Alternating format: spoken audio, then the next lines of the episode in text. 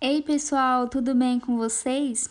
Hoje a gente vai começar o primeiro episódio de uma entrevista muito legal com a professora Michele Nascimento, da Fundação Bradesco, onde ela vai estar dando dicas e explicando um pouquinho sobre como funciona essa contação de história.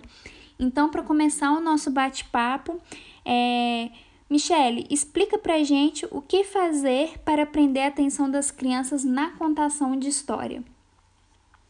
O que fazer para prender a atenção das crianças na história? Durante uma história, prender a atenção das crianças é um desafio muito grande.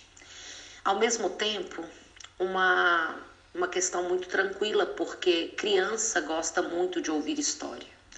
Então, antes de começar uma história, precisa uma preparação, né, para que, que estimule a criança a ouvir ali, para que estimule a criança, para que prepare a criança a, a estar ali para ouvir aquele conto, aquela história.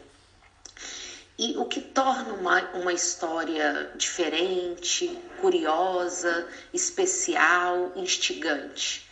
O que torna a história assim é a maneira como você vai contar, os recursos que você vai utilizar.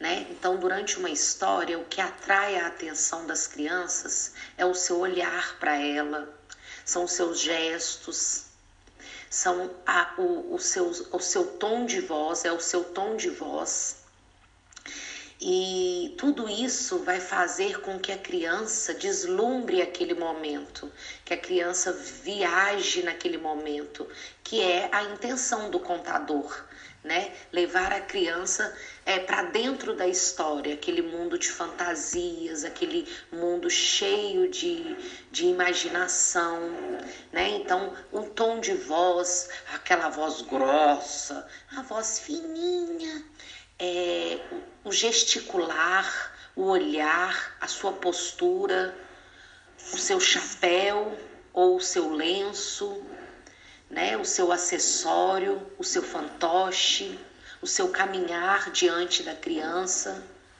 Tudo isso vai fazer com que a criança se prenda, se envolva e se sinta parte da história. Olha só, pessoal, que bacana a Michelle já começou a nossa entrevista com muitas coisas, muitas dicas legais pra gente, mas fique ligado pro próximo episódio onde ela vai estar dando mais dicas de como fazer uma contação de história para os nossos pequenos. Até já já!